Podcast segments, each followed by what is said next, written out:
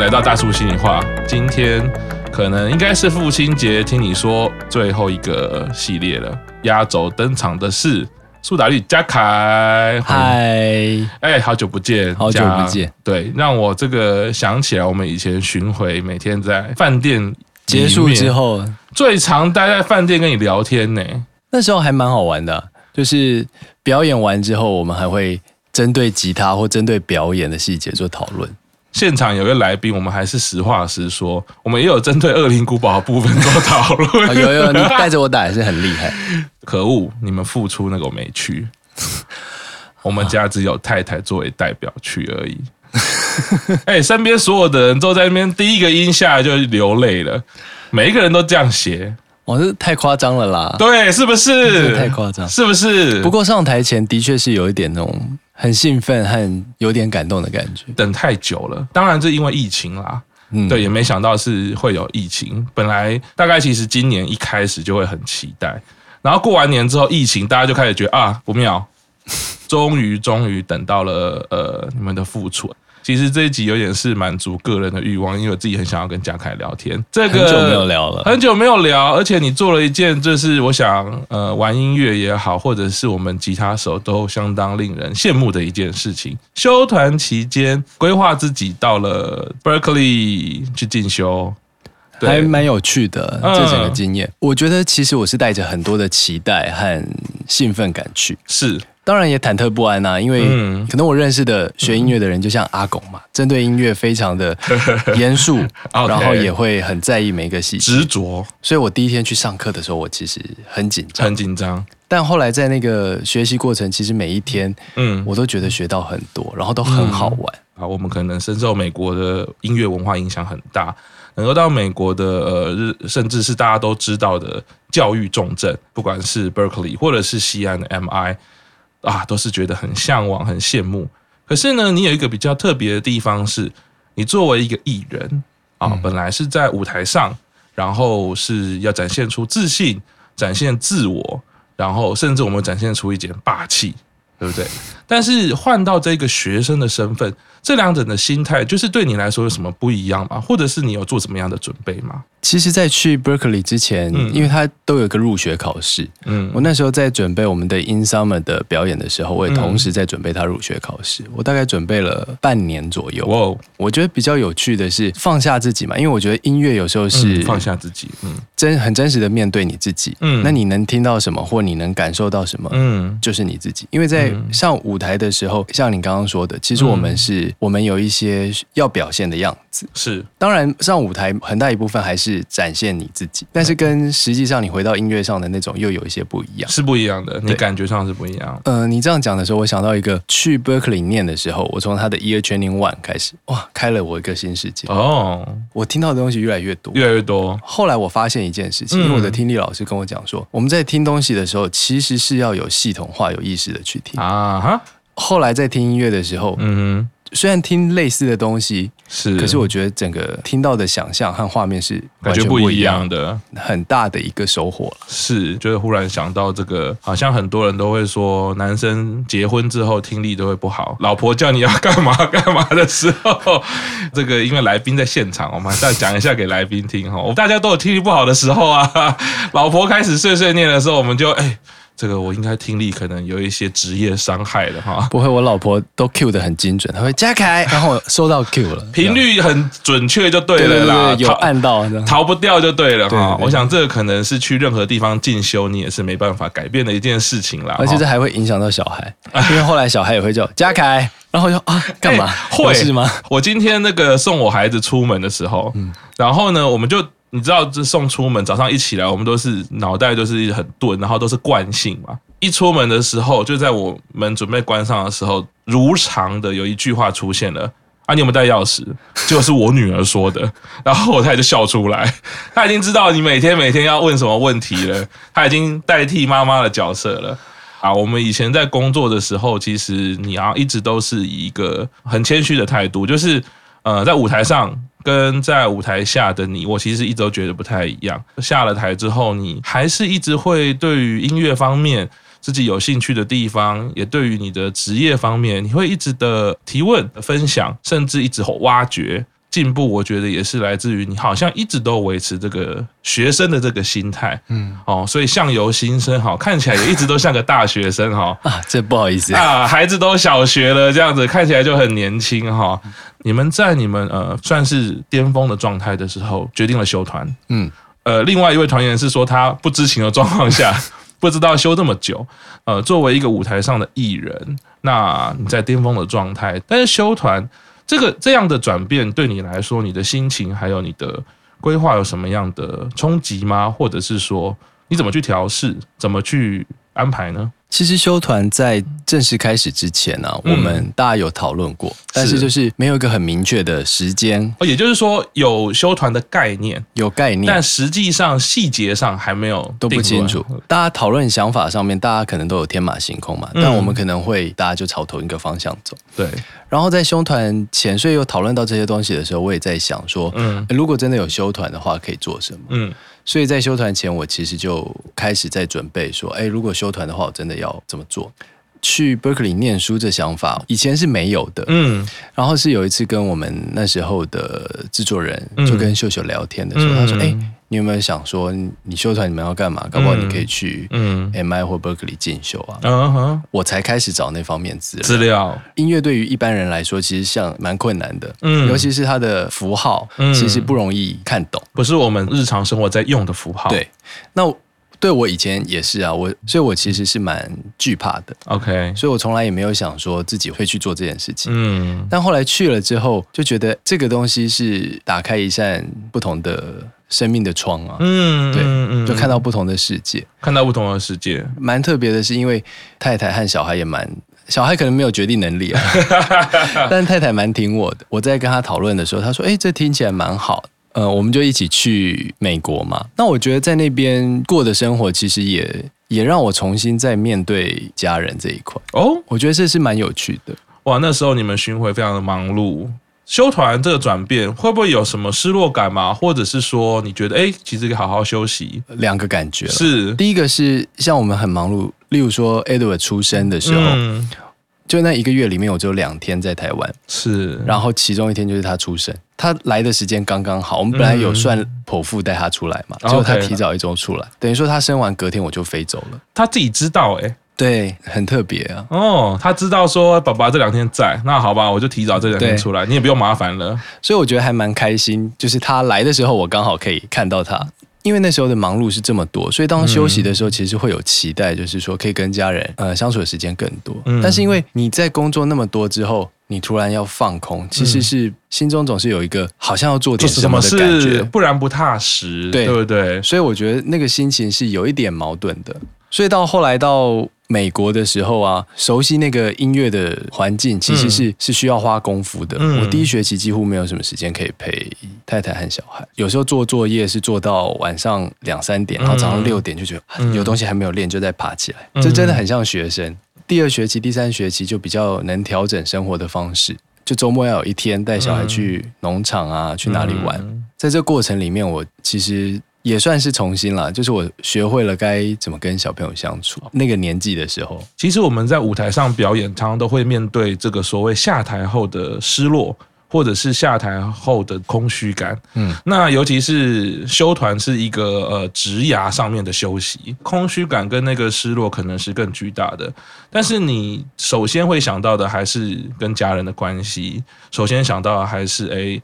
我因为过去的忙碌，那我的另一半或者是自己的孩子，通常我们知道的去美国进修，呃，不管是碍于时间压力也好，或者碍于经济压力也好，其实大家都是拼命修课嘛，希望拼命做好。嗯、但是家人也陪你去了，所以你怎么样在丈夫、学生跟爸爸这三个角色里面去做协调跟缓冲呢？因为第一学期我真的也没办法，都没办法，因为我觉得刚到那个环境，对，对不对？很多都是老婆支持啊，老婆在帮忙带小孩。是第二学期之后，就是把所有的课都排到早上九点，嗯哼，就等于说我可以起床吃早餐，然后送他去坐校车，再去上课。他也去安排了学校的生活。他在那边那边的公立幼稚园，是就玩得很开心。嗯哼，对，因为他公立幼稚园到三点半嘛，是那我尽量会在三点半之前回来。但是因为我还是有很多功课要做啊，所以我就是周末挑一天。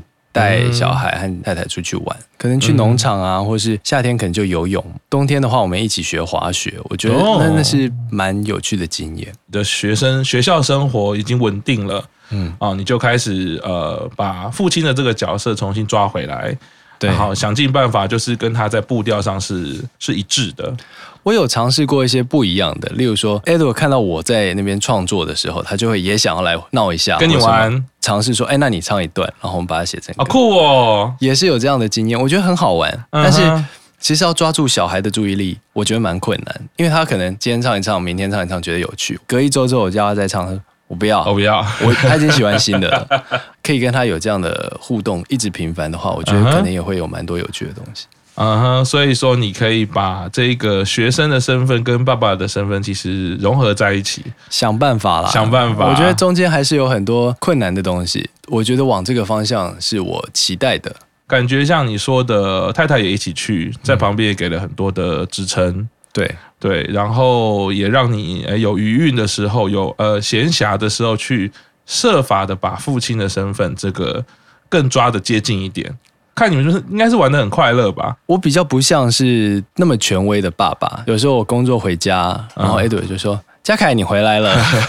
”但我也不会觉得怎么样，因为我觉得这是很好像我有机会可以跟他当朋友。嗯、我其实蛮蛮喜欢这种感觉，是，但是也会有矛盾嘛。矛盾的时候就是在于某个时候要扮演管秩序的角色啊，管教。那管秩序的时候，这个角色就会有矛盾了，因为我跟他是朋友，可是我要管他。嗯，我觉得这件事情比较困难。是，但其他的时候，我觉得啊，一起玩啊，一起混啊，我觉得这都 OK。可能爸爸就比较适合跟小孩一起混，妈妈就比较可以当管教的角色。我听过几个朋友说了，我们好像都是要一起被妈妈管的啦。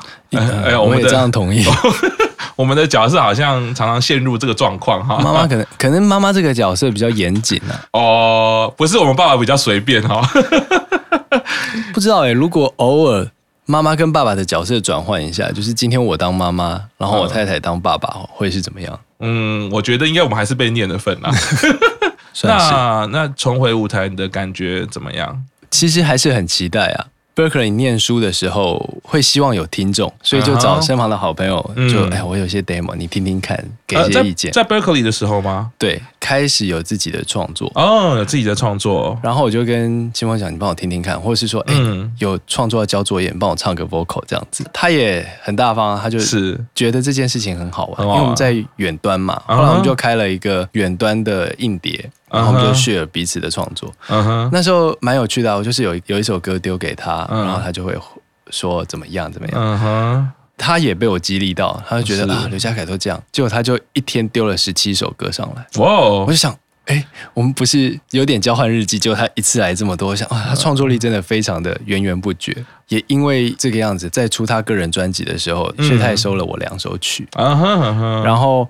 他后来办巡回的时候，嗯，当 guest 去弹吉他，嗯、算是离开舞台之后重回舞台的第一个工作和第一个表演。那那件事情跟以前在团里面的感觉不一样。对啊，你这样子是以 guest 的身份，对对对对对。然后感觉怎么样？感觉我觉得还蛮爽的哦，很好玩了，很好玩。对，是你是自己的时候和你在团里面，可能大家会互相 cover 啊，那个感觉是不一样的。后来我就想说，因为二二三的时候。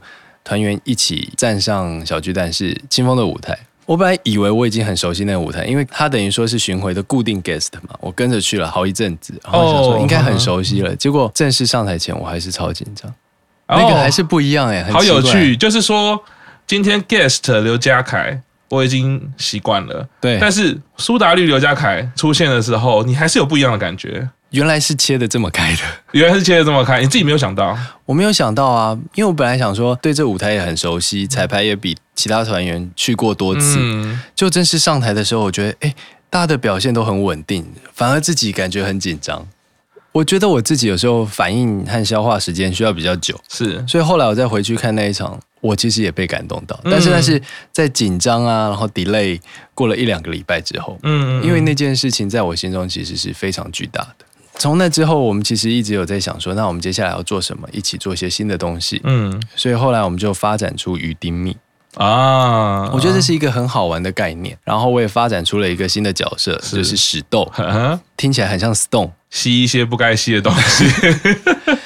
我们那时候在想这个鱼丁糸的时候，其实是有想说，每个人是有一些不一样的人设，看你敢不敢去想你的人设是什么样。因为像心仪啊，他就他叫香我嘛，他说他觉得以前都没有人觉得他可爱，所以香我的人设就是可爱。可爱，其实他还蛮可爱的嘛，他不错啊，对啊，所以我觉得就是心里的某一面。那我觉得我自己对屎豆的期待是 man 一点，man 哦 man 一点，man 一点 man 一点哦，做一些事情不要太设限。音乐上的话，加上那时候在玩一些合成器的东西，嗯，所以就变成了有一个新的，我觉得是新的声响在团体里面出现。嗯，我自己是玩的蛮开心的，蛮开心的。对，你以屎豆这个身份上台的时候，你又有新的感觉吗？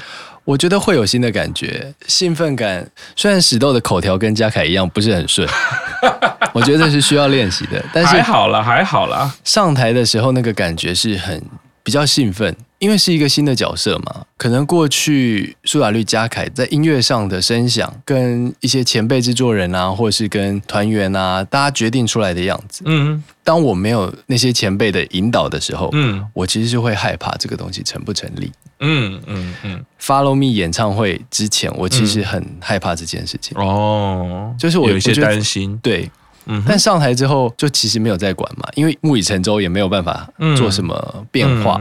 嗯，我反而在那里面玩的很开心。开心。对，其实你很谦虚，一直以来都是。但啊，你刚刚说到的一些感觉，我觉得我所阅读出来的是你很那个敏锐跟纤细的感知能力。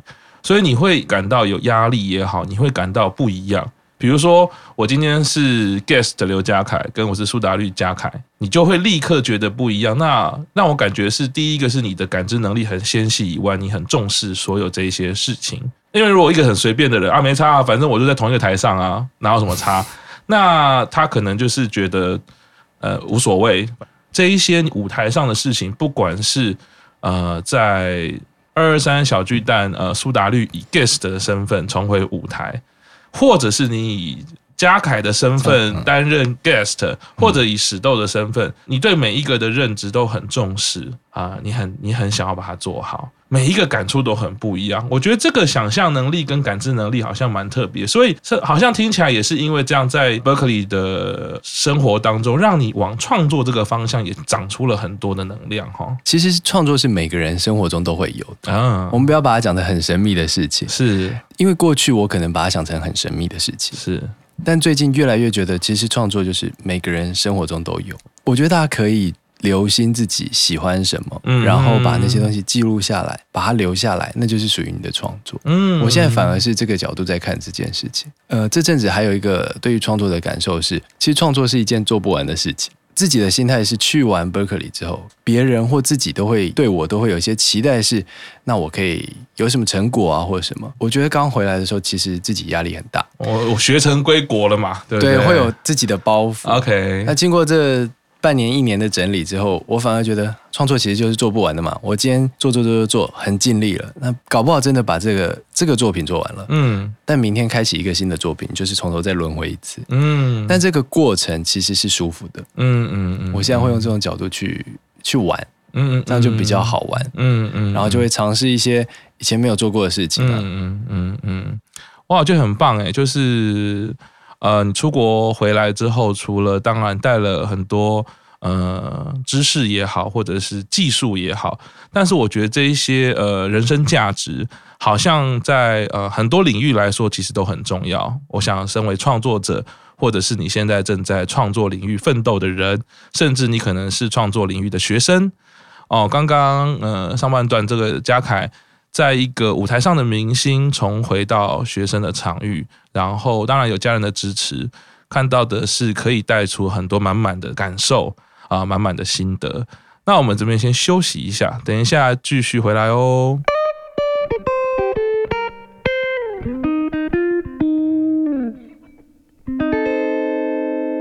好，欢迎回到大叔心里话。现在是父亲节，听你说系列。今天听老朋友嘉凯说，是的，我觉得在听这个人生的角色转变之后的一些心得还有感想，其实自己也会有很多学习啊。光从这些转换，刚刚其实可以听到很多很呃发人深省的句子。哎，你是最早当爸爸的吗？对。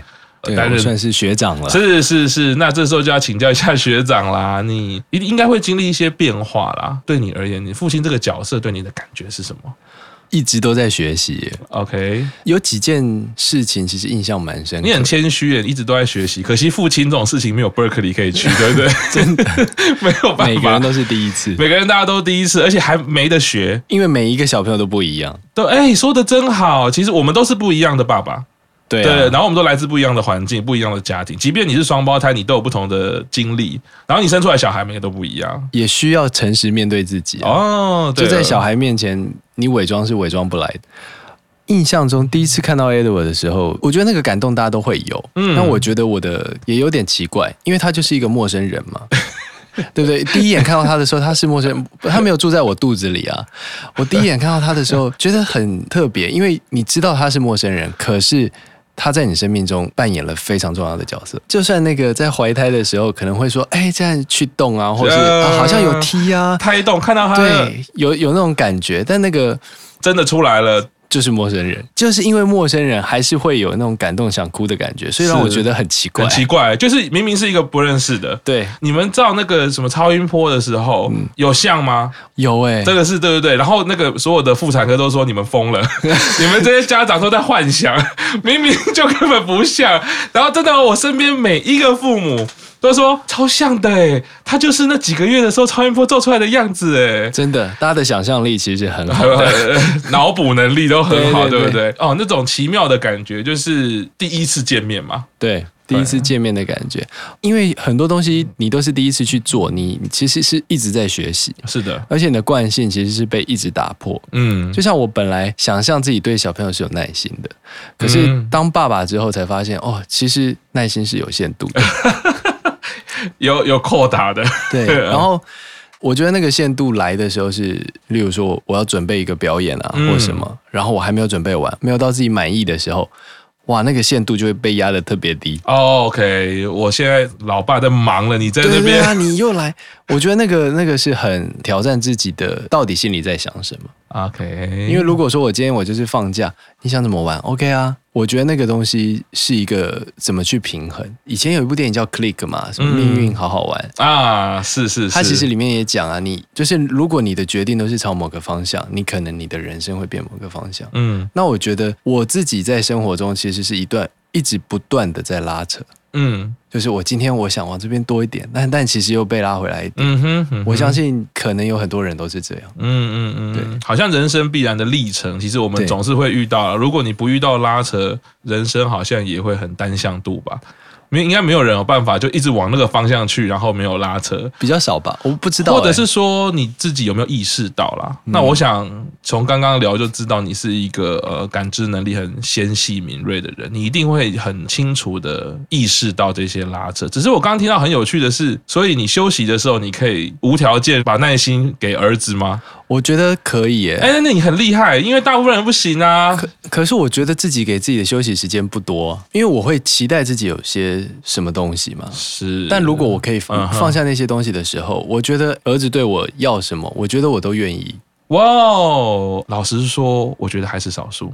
能够有这样子的心态的很很难得诶，因为大部分人会觉得我难得可以休息，我要打电动啊，我要做自己的事啊，儿子不要来吵我啊。但是你反而不会。我的困难是在于我要怎么把这些东西放下，我我比较难放下这些东西。从一个呃很特别的感觉，我相信大家都会有第一次看到一个跟我生命至关重要的陌生人，很奇怪的感动。现在嘞，他现在已经。年纪已经完全跟刚出生的时候是差很多了嘛？他现在的沟通能力和表达能力也算很好，算很好。就中间过程里面有一些，我要理解他为什么觉得这些东西好玩。嗯，呃，以我现在的角色，其实很难懂得他觉得好玩的点在哪里。嗯，OK。但是还是有一些交集嘛。除了在上一集提到，我们可能有一些运动会一起去做，这个好玩。嗯，我觉得。最近最有趣的事情是，因为他在学校听到一些歌曲，嗯，他会说他要听，然后他就会带回家。像前一阵子他就在听那个 Blackpink 的歌，哦，最近他就听 Senorita，反而听得比我流行，然后就觉得哇，很有趣。等于说我在音乐上有交集，但是那个比较像是我单方面吸收他的，因为当我说你要不要听听看这个，他说我不要。但我觉得这这是有趣的事情嘛。嗯，像有一阵子我们会一起看宫崎骏的电影，因为我、嗯、我很喜欢啊，我想分享给他。是我们家会限制他看电视的时间，是，所以当他可以看电视的时候，他就会很开心。嗯哼，然后。他就会想说，那他可以看什么？我就会说，你要看电视可以，可是内容要我选。嗯，然后我们就会一起看，因为他看的也很少嘛。嗯，所以他会针对里面可能有被感动到的啊，或是喜欢的，嗯，然后提出他想再听这个音乐啊。嗯，反而就比较有机会有交集。我觉得游泳上也是啊。啊，游泳，例如说像我喜欢游泳啊。我们在美国的时候，我下课之余，我就会带他去游泳。我一开始会期待嘛。因为我觉得自己游的还 OK，还 OK，所以我期待他可以表现好哦。然后一开始有点没有办法接受，因为他的不是那种很愿意练习的人。他游一游就，爸爸我累了，我可不可以怎样怎样？我可不可以去玩？然后到后期我就想说，没关系，就让他玩。最近发现他这样玩着玩着，我发现他会游自由式了。我也没有什么教他，嗯，因为我在教的时候他都不愿意听。当我们父母对小孩子有一些事情有期待的时候，可是发现不如你的期待，可是你。怎么样去转换？说好，我就让你玩，因为听起来就是好像很简单，可是我觉得对很多父母来说，这是很难的事情。我觉得是有困难啊。嗯，游泳还对我而言比较容易做到，因为我觉得那它本来就是一个游戏，我们只是享受一起的时间。前一阵子有让他试着去学钢琴课。因为学钢琴回家要练习嘛，是我在 Berkeley 有修一堂钢琴课，uh huh, 然后我在学习的时候，嗯、我知道练习是很重要。嗯、那好的练习和差的练习会影响成果也很重要。所以当他要练的时候，我真的是把他当成自己在对待。哦，那个就很有好几次他都受不了就哭了，反而那一块我没有办法放下。这是坦白的说，你是说在音乐的这一部分？对，然后后来。跳脱那个角色之后，你看就觉得，哎，他其实是可以享受音乐的，因为他常常听到什么歌，他就很开心，回来跑回来家里这边唱啊，这边跳。嗯，然后我就觉得我的那个态度会抹杀掉他那个快乐的部分，嗯、所以后来我就问他说：“你还有要上课或练习吗？”他说：“没有。”然后我想，好，那我们俩都轻松一点，哦、我就没有逼他去学那个东西。OK，我反而觉得让他保持喜欢和保持可以 enjoy 那个。我觉得可以让他变成他真的一个兴趣，嗯，我觉得这比较重要，嗯，所以也就是说，在有一些你呃放不掉的要求，可是你最后还是有透过沟通去听到小孩子的想法，然后也尊重他，对。过程我觉得也也调试嘛，因为我们有彼此调试。在一开始讲说要学习的时候，就说：“哎，那你试试看哦，这段时间你要认真哦。嗯”嗯，那如果真的不行，我们再再换别的，因为我觉得他还有很多时间可以去尝试不同的东西。嗯嗯嗯，我觉得这个好像给很多爸妈很好的提醒，就是。呃，大家其实总是会开始面对到他进入学习阶段，然后大家会开始对他有才艺啊，或者是学习任何的事情有一些要求的时候，嗯，可是如何在这个父母的期望跟孩子的想要去找到一个平衡，大家可能都会有一些这些摩擦也好，或者是比较高张力的。可是刚刚听到你就是说的，呃，尊重孩子的意见，由他来说出来，也试着去接纳。啊，接纳这个孩子的状况，往这个方向尝试啊。嗯嗯，听起来你已经做得很好啦，就是你做到蛮多爸妈其实是做不到的。我都付了钱了，你就给我学。我以前也是学了十几年，就是给我学下去。很多爸妈会蛮容易用这种贴上的概念。我以前是这样，你就是这样子。在我们这个时代，应该比较不会了啦。我觉得我身旁周遭的认识的一些父母，其实都很很 open，嗯哼，大家都会希望下一代。就是小朋友他们其实是开心，嗯，然后可以发展他们喜欢的东西。可能我同才已经是这样，所以我也期待自己也可以达到这样的样子。经过这一些，你自己跳出来看刘家凯，你觉得是什么样的一个父亲呢？扣除矛盾的部分，Okay. 我觉得希望可以跟小孩成为朋友的关系。嗯嗯，其实像他都会直接叫我的名字嘛，我其实是很喜欢这个感觉。我觉得很好诶，就是很直接啊。嗯。当然，他有有时候会会有那种颐指气使，说：“爸爸，你去帮我倒水，或什么。”然后我会跟他讲：“你不可以这样，是没礼貌。” 然后就乖乖的去倒。这样，我觉得我也尽量让这个关系平衡一点。我也会说：“哎，Edwin，去帮我做什么什么。”他也不一定要去做，嗯，就是他可能说：“我现在在忙啊，或什么。”我就：“哦，好。”因为情境的不同，还是会需要有一些调整。嗯嗯嗯，对啊，所以没有一定了哈，没有一定。亲子关系并没有说一定怎么样怎么样，但是要看情境啊，也要看孩子的发展，就看他可以接受的范围和我可以接受的范围，就会取得一个平衡，大家彼此拉来拉去啦哈。对，看一种角力跟拉扯这样子。但感觉就是你处理的蛮，我自己听起来都觉得处理的蛮舒适的，舒适啊。对啊，而且就是蛮这些经验或者是你的想法，很多都蛮珍贵的。很多爸妈听起来其实都还蛮值得去做思考的。你讲这个让我想到最近跟他玩象棋啊，因为他很喜欢玩桌游，可能小朋友嘛。嗯，我看到他的进步，他可能小朋友都会希望自己会赢啊。是，然后我就是没有要让他的意思。OK，我刚刚玩的时候，我就会说你不要遵守规则啊，你怎么可以走两步？OK，你不要再作弊了或者什么。小朋友都会有这些行为嘛。是，在这个游戏上面，我觉得规则就是规则。规则。然后，所以当他。在这个规则下面，他能赢我的时候，他会觉得很爽。嗯，然后最近我竟然被他赢了一局，我觉得哇，怎么可能？所以，但是另外一方面很有趣，就是我心里面同时是觉得怎么可能，就是有点生气，但另外一方面我也觉得哎，很开心，因为他可以赢我，代表说他在技巧上面是有进步，进步了。之前也是跟朋友会聊到哈，就是游戏理论啦，就是其实在孩子的教养上面。啊、用游戏去带给孩子的东西是很丰富的，它不是只有游戏本身哦。我们说哦，只会玩不是哦，还有很多规则上、很多知识上、技巧上啊，当然也包括那个心情上。有你这样的经验听到的时候，这个。所谓的情谊发展，不是只有小孩子。本来是说，哦，你玩游戏的时候，你知道赢的感觉，你知道输的感觉。借由这个游戏的过程，孩子可以认识自己的情绪。结果连爸爸也可以耶。可能我还是心理比较像青少年，还在发展。所以是不是回到我们会被那个太太管的，就是一样的概念，对不对？对对对对 太太比较成熟。身为照顾者，其实跟孩子游戏，我们自己其实也是有收获。我觉得是有，自己也是有一些获得。哇，很棒。你自己跟爸爸的关系是怎么样呢？我跟我爸关系比较不是这样。OK，因为我爸年纪比较大。OK，我爸是五十几岁才生我。啊哈，所以当我就是开始比较懂事之后呢，我一直会有一种我爸不不能理解我的感觉。哦，感觉呃关系比较远一点，比较不了解。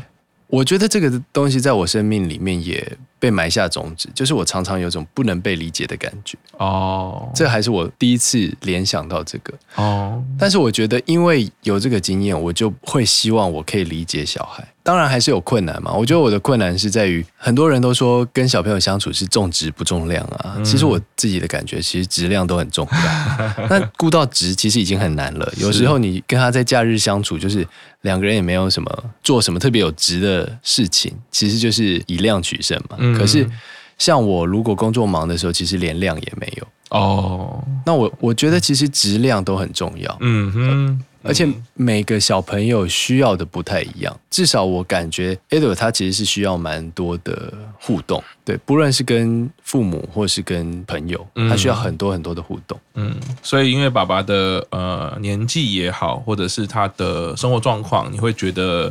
呃，以前可能跟你比较没有话，对，比较没有话聊聊，然后在你已经懂事的时候，好像那个互动也会比较少，比较少啊，或者没有办法满足你的一些需求，会有一种我爸爸其实活在过去的感觉啊，因为他跟我讲述的事情比较不是生活当下或最近发生的事情，他可能会讲说他以前在当兵的时候啊，不同时代的事情，或是我觉得我在跟他讲，呃，一开始会觉得他不能理解，到后期。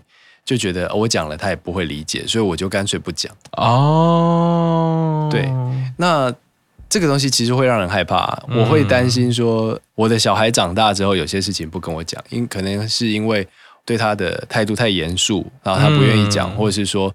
呃，他觉得我不能理解，然后不讲。嗯、我有期待自己是能再开放一点，就是让他愿意把我当成一个诉说的角色。嗯嗯，听起来其实好像我们这一代呃遇到的父亲，其实都有很类似的样貌哈。嗯、呃，不管是什么样的年纪，或者是什么样的教育程度，或者是什么职业，好像都会有一定程度的疏远感。